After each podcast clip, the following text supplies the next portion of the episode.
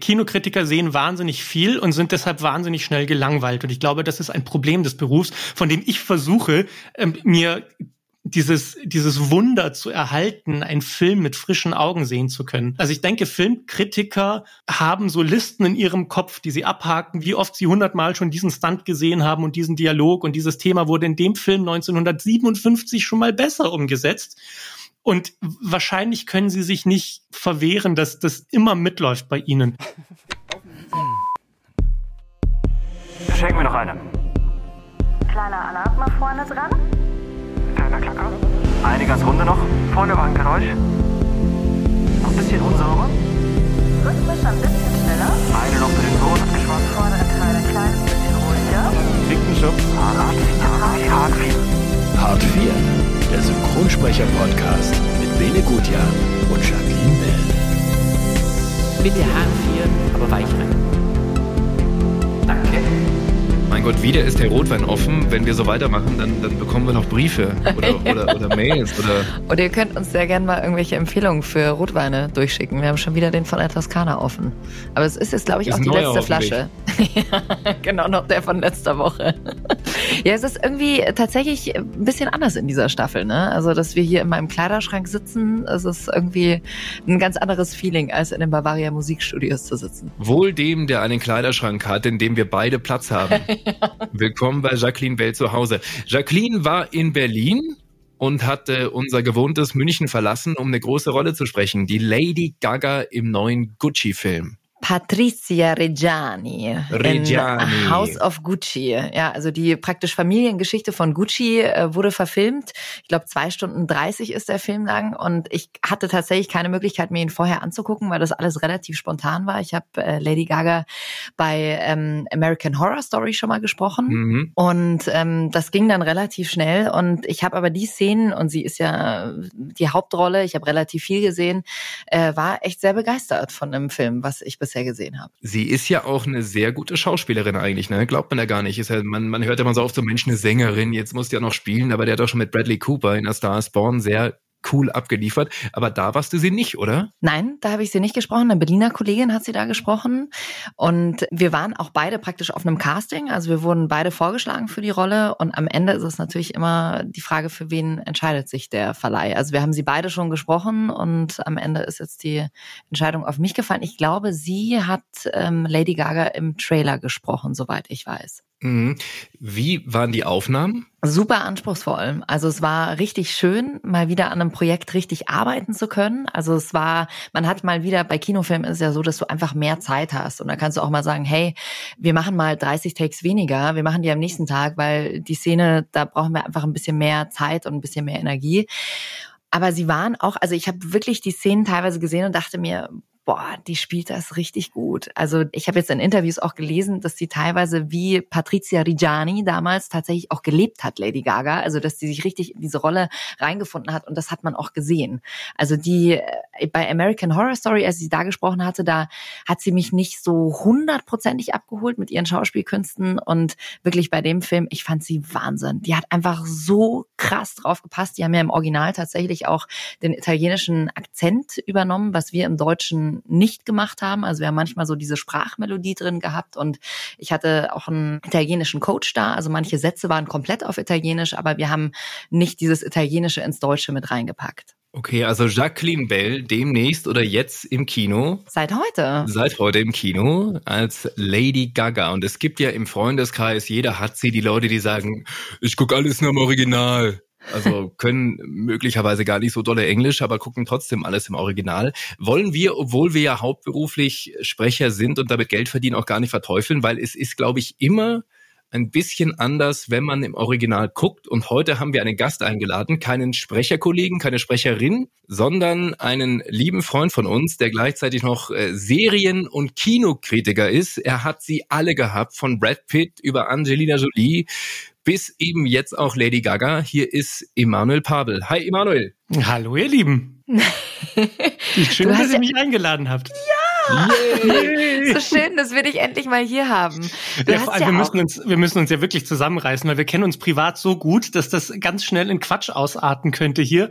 Aber, ähm, Aber wir haben ja Manuel hier- Schraube in der letzten Folge auch hinbekommen, den wir genauso gut privat kennen und haben es einigermaßen seriös rübergekriegt. Also von daher, wir sind zuversichtlich. wenn ihr Manuel geschafft habt, dann schafft ihr mich auch.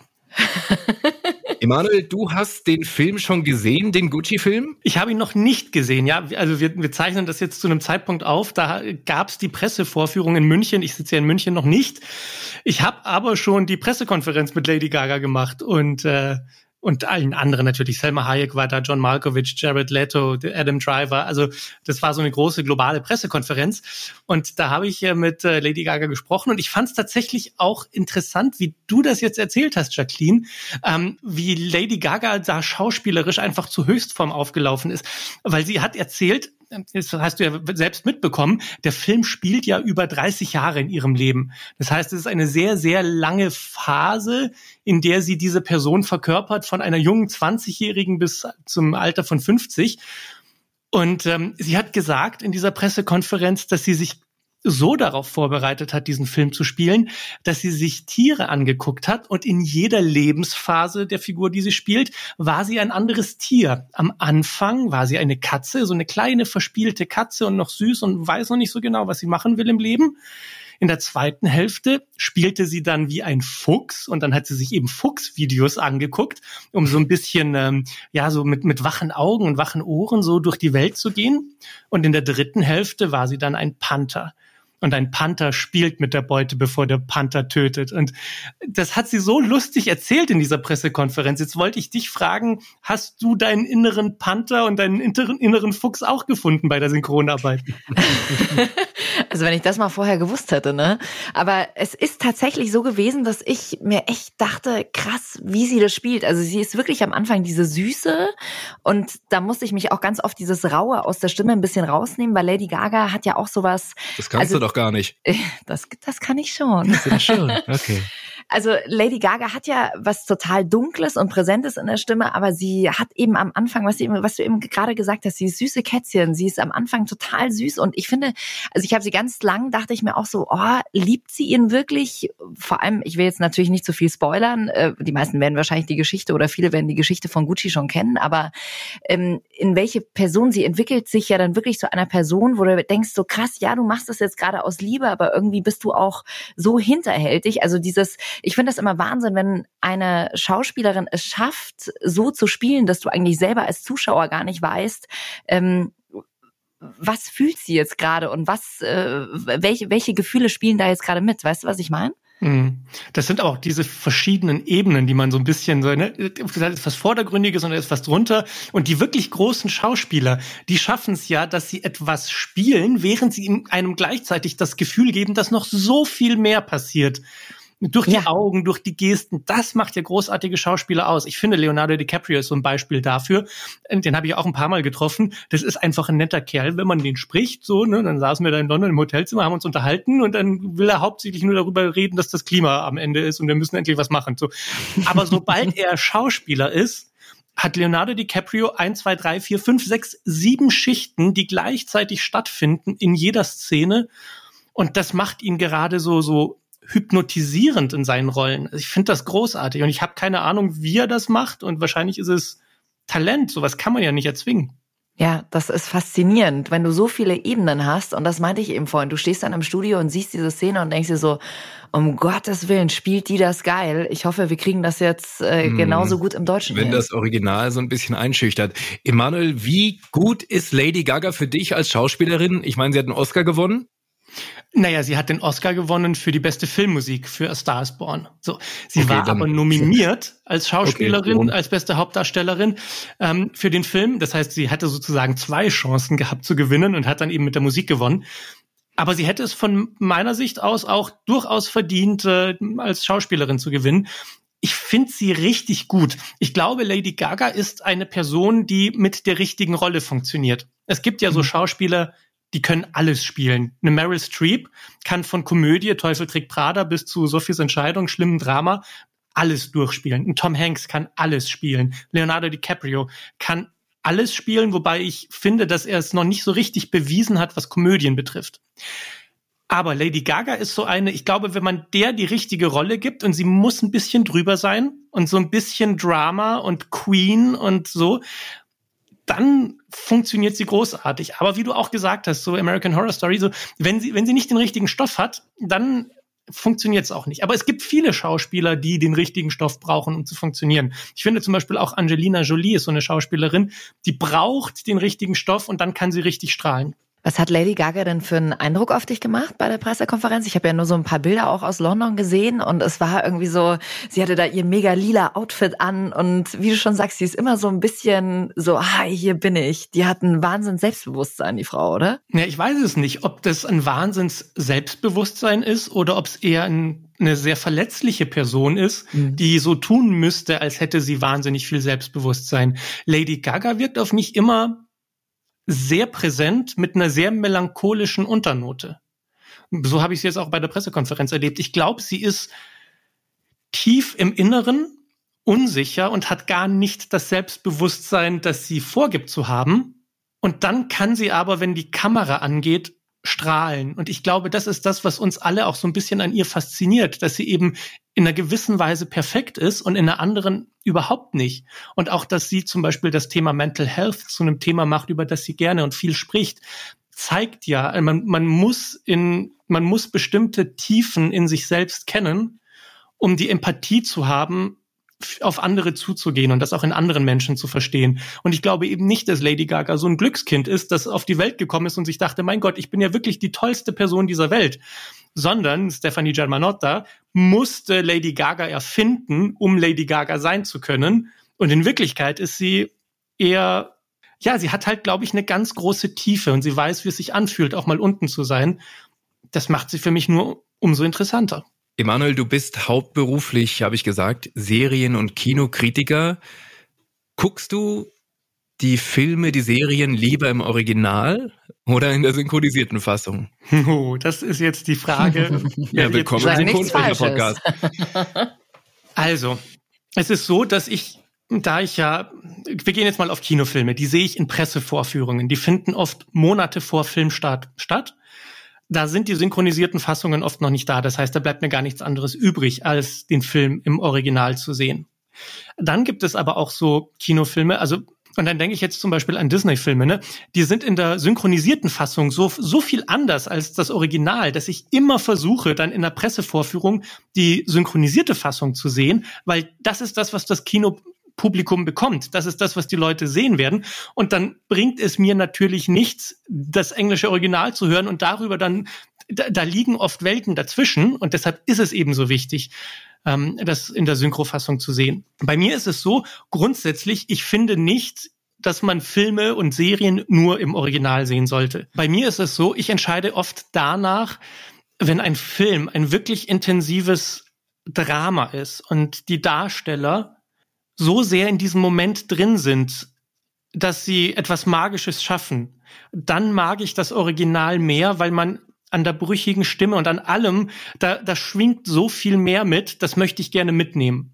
Dann wiederum gibt es so Situationen, Serien oder so, die gucke ich in der synchronisierten Fassung, weil ich weil ich auch einfach, ne, ich bin hier in Deutschland geboren, ich kann natürlich Englisch, aber es ist einfacher für mich. Wenn ich abends auf der Couch sitze und mir sieben Serienfolgen reinziehe, dann brauche ich nicht im Original, sondern ich möchte sie in der synchronisierten Fassung haben.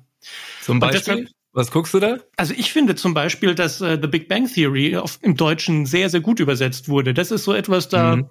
das, da, da reicht mir die Fassung. Oder tatsächlich jetzt Bene, das sage ich jetzt nicht nur so wegen dir, sondern Family Guy gucke ich sehr, also ich habe tatsächlich Family Guy einmal komplett auf Englisch gesehen, alle Staffeln, und komplett auf Deutsch alle Staffeln. Und ich finde, es nimmt sich da nicht viel. Danke. ja,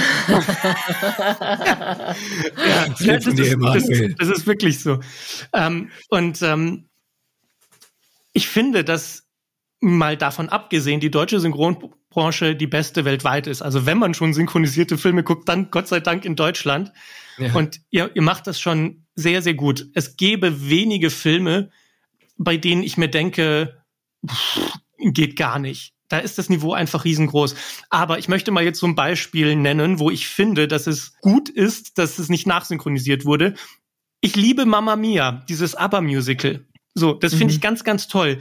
Und hätte man da irgendwie die ABBA-Songs dann auf Deutsch gemacht und hätte dann eine deutsche Stimme, Meryl Streep, da äh, auf dem Felsen, sie singt The Winner Takes It All, hätte es da irgendwie die deutsche Musical-Version davon gegeben.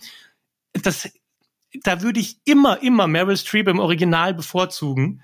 Ähm, was nicht bedeutet, dass äh, die Dialoge in dem Film nicht wunderbar auch funktionieren in der synchronisierten Fassung. Mir ging es bei Borat immer so.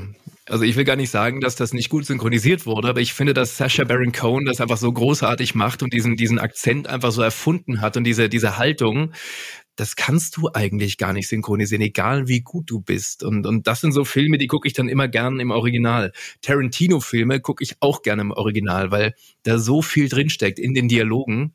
Ja. Äh, da verzichte ich sogar mal darauf, dass ich jedes Wort verstehe oder jeden Zusammenhang. Aber es gibt so diese Ausnahmen. Bei, wenn ich da kurz rein, also bei Tarantino ist es so, dass Tarantino deshalb so schwer zu übersetzen ist, weil er Worte wählt, die ein für mich Versmaß haben. Tarantino schreibt so, wie Shakespeare geschrieben hat. Er hat einen derartigen präzisen Rhythmus in den Silben, dass es fast schon wie, wie, wie Sprechgesang ist, wenn die Rollen reden. Und das ist so sau schwer ins Deutsche zu übersetzen. Also ich glaube, auch da versucht man in diesem gewissen Rhythmus beizubehalten.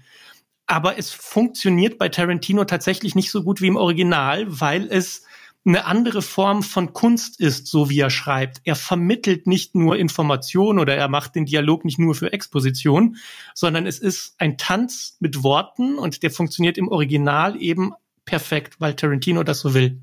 Und ich glaube, es kommt da schon auch nochmal der Faktor Zeit mit dazu. Also ich meine, ein Schauspieler, der äh, hat Monate Zeit, sich auf so eine Rolle vorzubereiten, sich da wie eine Lady Gaga oder auch äh, Jared Leto, der ja, also ich habe da Szenen gesehen, wo ich mir echt dachte, grandios, wie der ähm, spielt, also was der da macht. Und dann stehst du natürlich im Studio und hast irgendwie eigentlich für diese eine Szene nur eine, weiß nicht, eine halbe Stunde Zeit und dann musst du eigentlich weiter, weil du insgesamt nur drei Wochen für so einen großen Film hast. Wobei du bei Kino ja sowieso mehr Zeit hast, mal für alle, die das nicht wissen, als für eine Serie oder für irgendwie, ja. für einen Film, der vielleicht nicht im Kino läuft. Also da nimmt man sich sowieso viel, viel mehr Zeit, aber du hast schon recht, ja. Emanuel, wie wird man denn Kinokritiker? Also, was ist die Grundvoraussetzung? Wir werden immer gefragt, was, was muss ich denn können, um Synchronsprecher zu werden? Was muss man denn können, um Serien und Kino zu kritisieren? Und muss man, muss man irgendwie einfach nur eine Leidenschaft dafür haben oder muss man auch wirklich lernen, wie so ein Film von A bis Z gedreht werden muss? Also ich habe nie Film studiert, falls du das fragst. Also ne, man muss eine Leidenschaft haben, natürlich, aber man muss nicht genau wissen, wie das funktioniert, weil ich bin kein Regisseur, ich muss es nicht rekonstruieren, sondern ich spreche für das Publikum. Ich bin der Stellvertreter des Publikums der sozusagen in diese Pressevorführung geschickt wird und der entscheiden muss, lohnen sich diese 15 Euro Eintritt für die Kinokarte oder nicht. Und deshalb muss ich viel mehr Gefühle verstehen, als äh, wie hat, wie läuft jetzt die Kamera und welcher Winkel ist das und wie ist das Licht. So. Und wenn ich von Gefühlen spreche, dann meine ich, ich glaube, meine Leidenschaft für Film ist zu verstehen, was Geschichten mit uns machen richtig gute Geschichten haben was mit uns selbst zu tun. Und die sind was Persönliches. Und es ist jetzt wurscht, ob es irgendein Film ist, der im Weltraum spielt oder, oder auf im, in historischer Schinken oder irgendein Mafia-Ding. Die Themen müssen etwas mit uns zu tun haben und entweder docken sie an an unsere Seele oder nicht. Und das hat wirklich ganz viel mit tiefen Emotionen und Ängsten und Leid zu tun, die wir als Mensch mit uns rumtragen. Wenn ich einen Film sehe, dann versuche ich zu verstehen, wie er mit der Seele sprechen möchte, wie das Thema mit der Seele sprechen möchte, was er uns vermitteln will, wo er uns helfen will, über uns selbst hinauszuwachsen. Wenn das funktioniert, dann funktioniert für mich ein Film. Und dann ist auch das Genre egal. Das kann eine Komödie genauso gut wie ein Drama, wie ein Science-Fiction-Film sein. Aber ich glaube, der Wunsch zu verstehen, was uns als Menschen vereint und dafür eine Metapher zu finden, ist der Grund, warum ein Regisseur einen Film machen will, ist der Grund, warum ich als Kinokritiker arbeiten möchte und ist der Grund, warum jeder Mensch, der zu Hause auf der Couch sitzt, sich einen Film anmachen möchte. Es muss irgendetwas mit mir zu tun haben und mir irgendetwas bringen, selbst wenn ich es nicht verstehe. Wie kann es sein, dass Ich meine, das ist jetzt ein, ein wirklich ein tiefer Fall von Tarantino zu Till Schweiger, aber das fällt mir gerade ein. Wie kann es sein, dass Filme von Schweiger verrissen werden? Wirklich, also das geht gar nicht und furchtbar und alles Kacke, aber trotzdem laufen Millionen Menschen ins Kino. Also wenn der Kinokritiker praktisch durch die Augen des, des ganz äh, normalen, profanen Kinobesuchers guckt, warum gibt's diese Diskrepanz? Dann müsste glaube, man doch jeden Schweiger-Film total toll finden. Ja, Kinokritiker sehen wahnsinnig viel und sind deshalb wahnsinnig schnell gelangweilt. Und ich glaube, das ist ein Problem ah. des Berufs, von dem ich versuche, ähm, mir dieses, dieses Wunder zu erhalten, einen Film mit frischen Augen sehen zu können. Also ich denke, Filmkritiker haben so Listen in ihrem Kopf, die sie abhaken, wie, hundert, wie oft sie hundertmal schon diesen Stunt gesehen haben und diesen Dialog und dieses Thema wurde in dem Film 1957 schon mal besser umgesetzt. Und wahrscheinlich können sie sich nicht verwehren, dass das immer mitläuft bei ihnen. Bei Till Schweiger finde ich es jetzt zum Beispiel interessant, weil grundsätzlich finden Filmkritiker alle Schweiger-Filme schrecklich. Das Publikum ja. findet die Hälfte großartig und die andere auch schrecklich. Ich könnte dir jetzt auch eine Liste geben an Till Schweiger Filmen, die im Kino gefloppt sind, die richtige Flops waren. Und trotzdem, Keinohasen, Honig im Kopf, sind die größten Hits der deutschen Filmgeschichte der letzten jüngeren Zeit. Also ich glaube, dass Till Schweiger ähm, eine, eine Nische trifft, dass er kitschig und schleimig sein kann und das ist das, was die Kinokritiker hassen, dass das aber nicht so offensichtlich macht, dass das Publikum sich davon angewidert fühlt. Und, Schöne Erklärung. Und ich glaube, das ist die Kunst von Till Schweiger. Er ist banal, aber auf eine wunderbar funktionierende Art und Weise. Und mal davon abgesehen, bei Keinohasen zum Beispiel, finde ich, lebt der Film sehr vom großartigen Drehbuch, das er ja mit Annika Decker geschrieben hat. Und da, glaube ich, ist der große kreative Input von ihr gewesen und nicht so von ihm. Also ich möchte da jetzt mal vielleicht auch sagen, oft gehört zu mhm. Erfolg auch dazu, mit den richtigen Leuten zusammenzuarbeiten und dann am Ende seinen Namen draufzusetzen. Und ja. Till Schweiger ist einfach sehr gut vernetzt, weil er seit Jahrzehnten in der deutschen Filmbranche wichtig ist äh, am Anfangs als Schauspieler, ne, als mit der bewegte Mann und so, der wurde einfach unglaublich schnell, unglaublich wichtig und jetzt kennt er die Leute, mit denen er gute Filme machen kann. Das und im Synchronstudio hat er noch nicht so den Durchbruch geschafft irgendwie. Weil man ihn wahrscheinlich Will er nicht ja auch ne? nicht. Ne? Der ist ja auch tatsächlich der großer Synchrongegner, ne? Ja, ja, definitiv. Naja, aber hat er nicht, wenn ich mich nicht ganz täusche, war er doch die deutsche Stimme von Herkules in dem Disney-Film. Stimmt. So, also Till Schweiger würde für Geld alles machen. Hat er nicht auch mal Pornos synchronisiert? das weiß ich gar nicht. Auch dieses Gerücht hält Mit Sicherheit.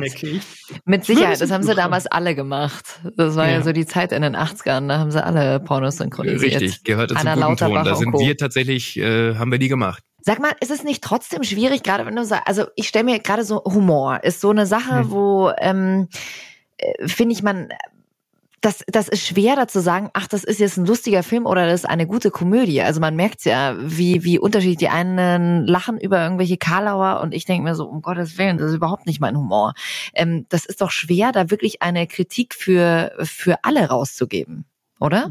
Das stimmt. Also natürlich, gerade bei Humor ist es am einfachsten, das lustig zu finden, was man selbst wirklich lustig findet.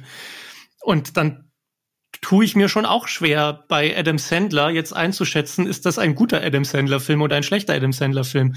Und trotzdem ja. finde ich zum Beispiel meine erfundene Frau ein Film, bei dem ich mich totgelacht habe. Also es ist, es ist, ähm, was ich schwierig finde tatsächlich in der Synchronarbeit, ist oft die Pointen zu treffen. Da geht's natürlich auch um Wortwitz, aber gerade bei Humor ist Timing so unglaublich wichtig. Und oft ist die Struktur von Sätzen im Englischen und im Deutschen zum Beispiel unterschiedlich. Und dann funktioniert ein Witz auf Englisch auf eine andere Art und Weise mit einem anderen Timing, als das im Deutschen funktionieren würde. Und entweder baut man dann den deutschen Satz so um, dass man sich denkt, warum sagen die das jetzt? Oder man hat, man trifft die Pointe nicht hundertprozentig. Und das ist natürlich dann auch schwierig. Aber, gibt's aber in beide, Entschuldige Manuel, gibt's in beide Richtungen. Man kann natürlich eine deutsche Fassung total äh, an die Wand fahren, indem man eine saulustige Serie eben nicht so lustig übersetzt.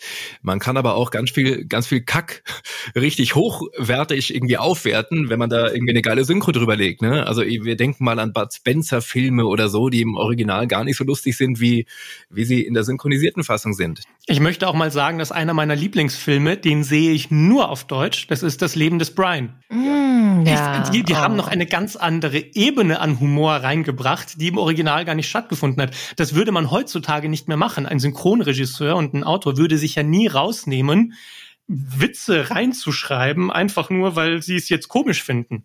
Da muss man Das sich ist vorher kommt die. Redaktion und sagt, nee, ist, ist nicht. Muss genau wie original sein. Ja, und damals Monty Python, da ging's einfach noch und es, mein Gott, wenn ich Schmul Schubiak nur höre, Schmul, ich könnte mich totlachen. Naja, wobei Schwanzus Longus ist im Original Biggest Dickes. Das ist schon auch sehr lustig. Das stimmt allerdings, ja. Aber zum Beispiel auch bei Die Ritter der Kokosnuss ist im Original, äh, da sind sie doch da irgendwie bei der Hexenverbrennung und dann macht er da so eine Umfrage irgendwie, der Typ, der Ritter. Und im Original, was schwimmt immer oben? Und im Original ist a duck. Also einfach eine Ente. Und im, im Deutschen ist kalte Ente. Warum auch immer. Hat er kalte Ente daraus gemacht. Also das ist, das wird es heute nicht mehr geben. Das ist mein Ja. Humor irgendwie. Äh, müsste, müsste man sich irgendwann diese ganzen Filme anschauen, ne? Und nochmal irgendwie so gucken, was wurde da wirklich übersetzt. Imo, wie ist denn das eigentlich? Wie kann man sich so einen Tagesablauf von dir vorstellen? Ist das, äh, schaust du dir den ganzen Tag Filme an? Äh, bist du ständig irgendwie in der ganzen Welt unterwegs? Ich meine jetzt mit Corona wahrscheinlich nicht mehr und schaust dir irgendwelche Filme an, bist auf Pressekonferenzen. Wie sieht so dein Tag aus? Also früher war ich noch viel unterwegs. Von 2005 bis 2015 war es so, dass ich eigentlich zweimal die Woche irgendwo hingeflogen bin, weil die, die Filmbranche ist so aufgebaut, dass ein Studio über einen Filmverleih eben einen Film rausbringt ins Kino und möchte natürlich, dass die ganze Welt darüber spricht. Deshalb fliegt man die Schauspieler zum Beispiel nach London und dann fliegt man die Journalisten aus Europa alle nach London und dann können die miteinander sprechen, dann fliegt jeder zurück und hat tolles Material. So, das heißt, das war so mein Daily Business, dann immer nach London zu fliegen, nach Berlin zu fliegen, Rom, Paris, so die großen Städte klappert man dann ab macht seine 20 Minuten Interview, geht wieder heim und denkt sich, was ist das eigentlich für ein Leben, das ich hier führe, dass ich teilweise ja wirklich für ein Interview nach Los Angeles geflogen bin und wieder zurück, um dann Wahnsinn. was daraus zu machen. So, das geht jetzt seit Corona natürlich nicht mehr und äh, es ist alles umgesprungen auf Zoom-Sachen und digital und das funktioniert auch und so eine Pressekonferenz ist, ob ich da jetzt persönlich im Raum sitze oder jetzt vor Zoom mit Lady Gaga sitze, ist dann am Ende des Tages für mich nicht ganz so relevant. Aber sonst mein Arbeitstag ist ja hauptsächlich das Sichten von, Sichten nennen wir Journalisten das, von Material, weil ich ja überhaupt erstmal entscheiden muss, was ich in meiner Sendung bespreche. Ich bin Film- und Serienkritiker beim Radio, das heißt, ich habe meine festen Slots, in denen ich erzähle, was lohnt sich, was lohnt sich nicht. Und ähm, dann dreht sich das für mich erstmal so vom Tagesablauf her nach den Terminen, die ich mir nicht aussuchen kann. Und das sind die Pressevorführungen für Kinofilme. Das heißt, da kommt eine E-Mail von Disney und dann heißt es, du kannst den neuen Disney-Film sehen, komm an dem und dem Tag vormittags in das Kino. Man muss sich das dann auch wirklich vorstellen wie am Flughafen mit Sicherheitsvorkehrungen. Der Film wird ja frühzeitig, noch bevor er überhaupt irgendwo läuft, für die Presse gescreent. Das heißt, wir geben unser Handy ab, alles kommt in irgendwelche Taschen rein, wird verstaut. Wir dürfen wirklich nur, nur, nur selbst rein mit unseren Klamotten und einem Stift und einem Zettel, um was aufzuschreiben. Also musst du dich nicht ausziehen. Also ich nicht alle nackig Nein, aber, aber okay. die bauen tatsächlich dann so einen Metalldetektor auf, durch den man durchlaufen muss vorm Kino. Echt? So. Krass. Und wirklich bei jedem oder fast jedem Kinofilm. So. Also, das sind so die Termine, da habe ich dann fünf, sechs, sieben, acht Filme in der Woche, die ich so gucken muss. Und dann kommt aber natürlich dazu, dass die ganzen Streaming-Anbieter auch meine Aufmerksamkeit wollen. Die bringen ja auch Sachen raus. Das heißt, ich habe dann äh, die verschiedenen Accounts. Bei Netflix ist es so, dass ich dann eine extra Spalte in meinem Netflix-Account habe. Da heißt vorab. Und da packt dann Netflix alle Filme rein, die noch nicht offiziell online sind. Ach, was, und dann echt? kann ich sie vorab gucken und mir meine Gedanken darüber machen. Oder Amazon schickt mir Links, wo ich mich dann mit so einem Passwort und einer Zwei-Faktor-Authentifizierung irgendwie online anmelden kann. Und dann kann ich die Filme auf meinem Laptop gucken und die Serien. Ähm, oft gibt es die gesamte Staffel. Apple hat zum Beispiel, das finde ich wirklich, das ist wahrer Luxus. Apple hat so einen eigenen Presseserver, an dem kann man sich einloggen und dann ist alles, was in den nächsten Wochen und Monaten erscheinen wird, da schon drauf.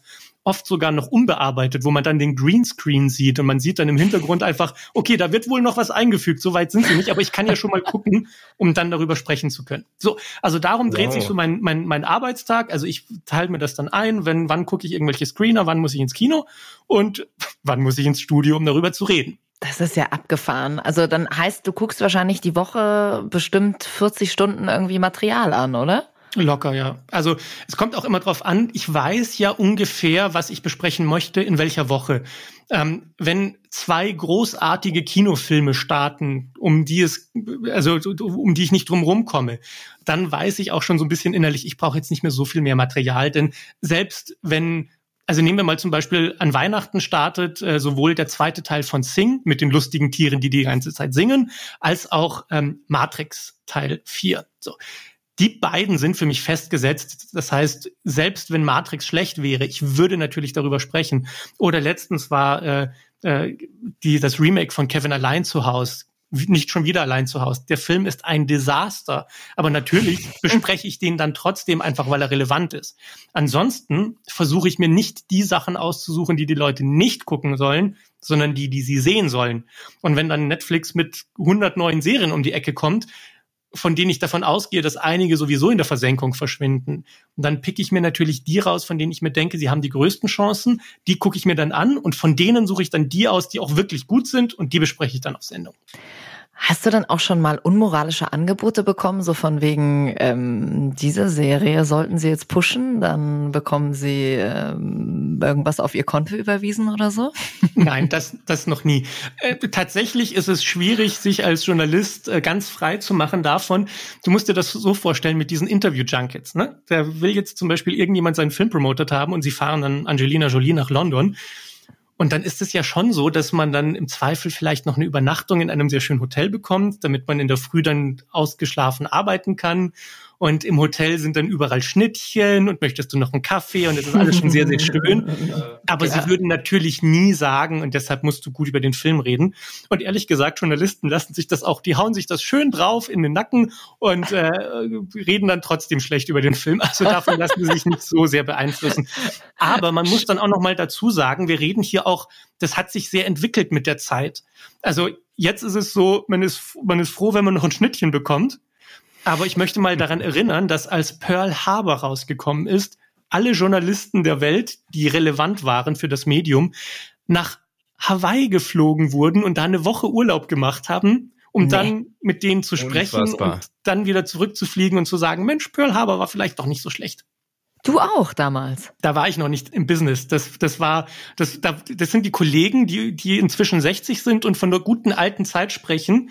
Und wenn man dann mit zwei Schnittchen auf dem Teller sitzt, sagen die, ja, aber früher sind wir noch nach Hawaii geflogen. Wir waren noch in, in Hawaii. Wenn ja. wir da gerade schon sind, was war denn so die krasseste Begegnung, die du hattest? Es fällt mir nicht schwer zu sagen, dass ich mich sehr gerne adoptieren lassen würde von Meryl Streep. So, die oh, ist einfach ein Wunder. Ich, ich liebe, liebe, liebe Meryl Streep und sie ist auch so eine, die macht einen nicht nur vor, dass sie toll ist, weil Schauspieler könnten das ja, sondern ich glaube, die ist das auch auch.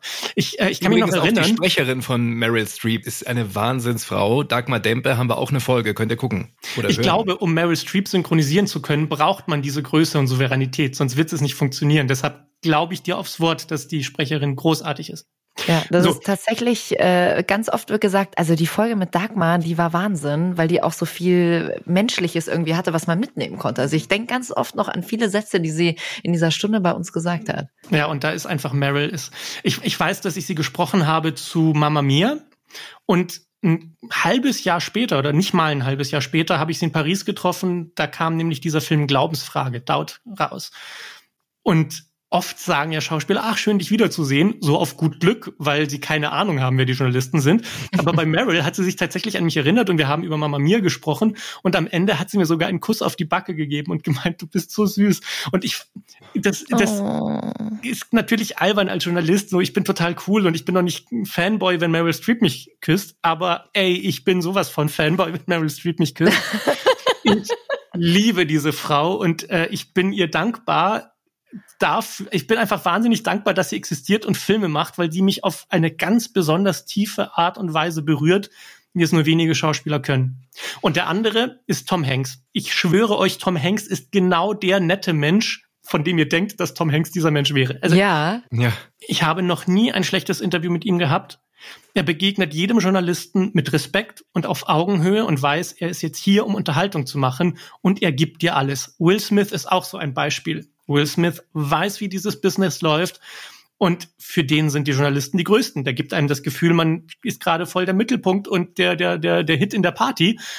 Und jede Frage, die man ihm stellt, ich glaube, er fragt sich so einen kurzen Moment, was könnte die geilste Antwort sein, die ich geben kann? Und dann gibt er dir die Antwort. Mhm. Und ganz viele können das eben nicht. Ich meine, Tom Hanks hat in der dunkelsten Stunde von Wetten das mit Markus Lanz Sackhüpfen gemacht. Also, das sagt alles. So, und Markus Lanz hat sich in dem Moment wieder Mittelpunkt der Welt gefühlt. Und dieses Gefühl kann Tom Hanks ihm geben. Und das finde ich doch großartig. Mega, dass da auch so viel Zwischenmenschliches dann rüberkommt. Also ich meine, was ihr habt ja auch, da sind viele Journalisten und ihr habt wahrscheinlich irgendwie so selber zehn Minuten Zeit äh, mit den Stars, dass sie dann so irgendwie dir trotzdem so ein gutes Gefühl mitgeben können. Ja, und man muss sich das ja auch so vorstellen, dass das Fließbandarbeit ist.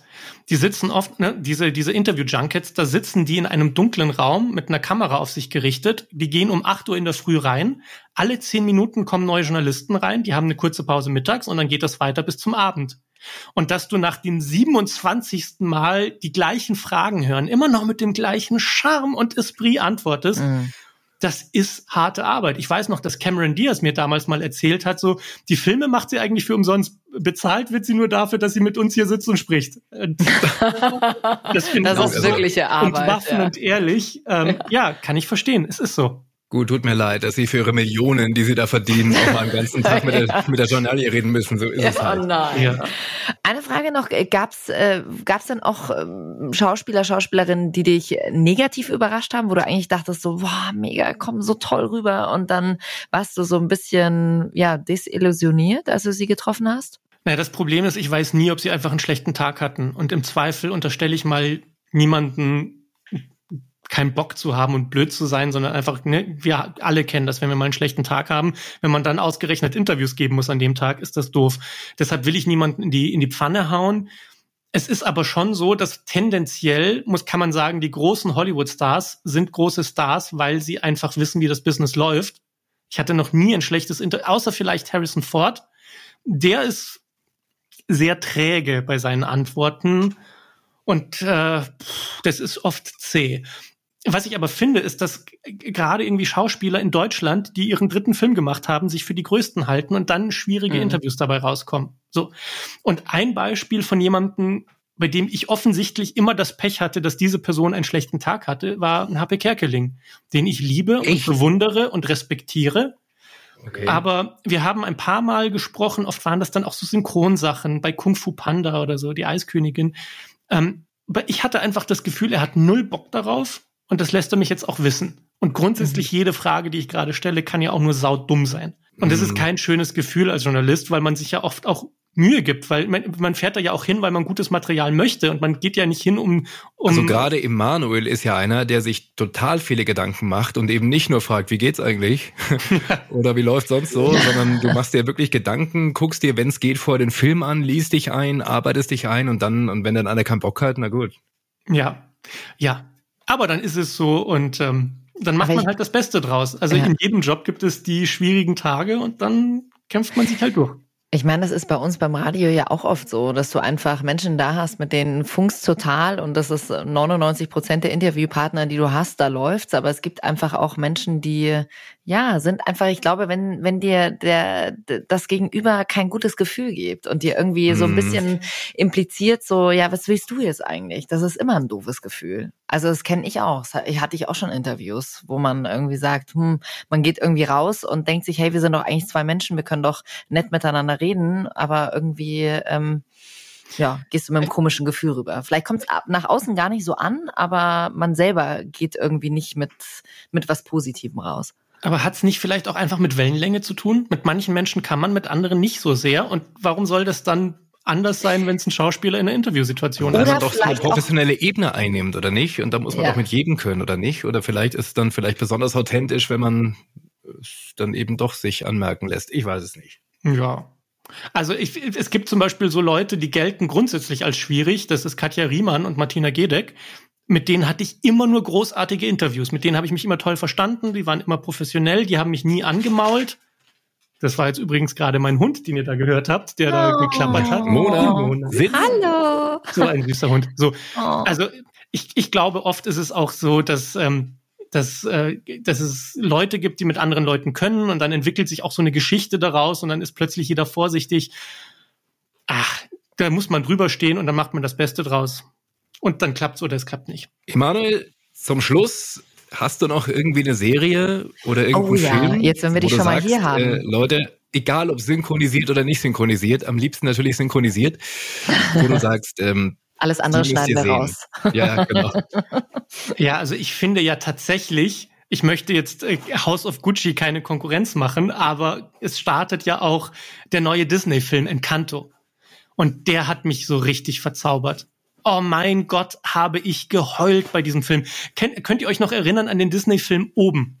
Ja, klar. mein Da Bruder hat gibt's- da den kleinen Pfadfinder gesprochen. Wirklich? Ne? Wie Ach, hieß er so. nochmal? Der, ähm, Also der, es gab ja den Opa und, und den Kleinen den eben, kleinen, oder den wie? Pfadfinder. Das war Maxi? Ja. Ach, sehr süß. So, Okay. und der Opa hat doch diese, diese ganz traurige Szene am Anfang, wo man das ganze Leben von ihm mit seiner Frau sieht. Sie- So, so, Mhm. Encanto ist das nur über zwei Stunden. Ich habe aus Glück und aus Traurigkeit geheult und geheult und geheult und es war einfach so schön und ich hoffe, dass ganz viele Kinder diesen Film sehen werden, weil ähm, weil es dazu führen wird, dass wir in Zukunft weniger Therapeuten brauchen werden, wenn viele Kinder diesen Film sehen. Ich habe ich die Meinst Zeit du? in einem Satz zusammenzufassen, was diesen Film so toll macht. Ja, bitte. Klar. So, also in Canto, da geht es um ein magisches Haus, da lebt eine Familie drin in Kolumbien und jeder, jedes Mitglied dieser Familie hat ein besonderes Geschenk, ein Wunder, eine magische Fähigkeit. Die eine ist besonders stark, die andere ist immer perfekt. So und immer, ich glaube, am sechsten Geburtstag oder so wird enthüllt, was die magische Fähigkeit ist und dann äh, ist die ganze Familie froh und glücklich. Ole, ole, super, super, super. So. Und die die Hauptfigur, die äh, Mirabelle in diesem Film, die ist die einzige, die kein Geschenk bekommt. Die hat kein Wunder, die kann nix. Und sie versteht immer nicht, warum, warum haben alle irgendetwas Besonderes, nur sie nicht. Und dieser Film begleitet diese Figur auf so eine wunderbare, zarte, sanfte Art und Weise, um zu zeigen, dass sie in dieser Familie drin ist, um der Starken zu sagen, ey, du musst nicht immer stark sein. Du darfst auch mal schwach sein. Und um der Perfekten zu sagen, du musst nicht immer perfekt sein. Komm mal her und heul ein bisschen. So. Und das ist das, was diese Familie dann rettet. Und diese Magie ist am Ausgehen. Und als das Mädchen dann allen erklärt, ihr müsst nicht immer das Beste machen und alles geben, kommt die Magie wieder zurück in dieses Haus. Dieser Film ist und das meine ich mit dieser, mit diesem Fühlen einer Wahrheit und mit der Seele sprechen. Wir alle kennen doch dieses Gefühl, ich kann etwas gut, jetzt habe ich besonders viel Druck und ich zerbreche irgendwann daran. Und der Film sagt, nee, es ist gut. Und er nimmt dich in den Arm und du spürst richtig, wie dieser Film dich in den Arm nimmt. Und deshalb empfehle ich ihn sehr. Encanto von Disney, jetzt im Kino. Oh, da gehen Emanuel. Bene und ich mal zusammen rein. Da ne? gehen wir mal rein. Fühlen uns irgendwie angesprochen. Emanuel, vielen lieben Dank. Wir werden dieses Gespräch bei dem äh, Cappuccino zu zweit, zu dritt, zu viert weiterführen. Freue ich mich sehr darauf. Ich freue mich Und auch. Wenn ihr euch grundsätzlich für, und Emanuel hat gesagt, wie wichtig ist bei Filmen das Geschichte erzählen, wenn ihr euch grundsätzlich für Storytelling interessiert, Emanuel hat einen großartigen Podcast, den kann ich euch sehr ans Herz legen. Ja, so ich ein auch. richtiger schöner Markus Lanz-Teaser, aber ich meine es wirklich ernst. Die Geschichte deines Lebens, der Storytelling-Podcast, könnt ihr gerne auf allen Portalen, auf die ihr Bock habt, könnt ihr es finden. Im Vergleich zu Thomas Gottschalk weißt du, worüber du redest. Ich habe dir auch ständig schon aufs Knie gefasst. Ja, ja, das ist ein Podcast, der mir sehr am Herzen liegt und ich verbinde da Storytelling und Psychologie und rede halt einfach mit Menschen darüber, wie die Heldenreise, die man aus Kinofilmen kennt, auch in jedem einzelnen Leben stattfindet und ja, ist ein Herzensprojekt für mich, das ich sehr gerne mache. Super. Hört Du rein. bist unser Held. Vielen lieben Dank. Ich danke Emanuel, euch sehr, Bussi, das hat Bussi. richtig Spaß gemacht. Bussi zurück. Uns auch. Und ich kann sagen, in der nächsten Folge haben wir wieder einen Sprecherkollegen hier bei uns. Ich sag nur Ryan Gosling. Emanuel? Boah, krass. Oder Chris Hemsworth. Emanuel? Ja, ich, ich, ich kenne ich kenn ihn nicht persönlich. Sieht er so gut aus wie die Menschen, die er spricht? Ja klar. genauso, Natürlich. mindestens genauso gut. Dann Also, komme ich freut auch euch mit drauf. zum Gespräch. Alles Gute, bis bald. Das war Hart 4. Danke, Emanuel. Ciao. Und vielen Dank fürs Zuhören.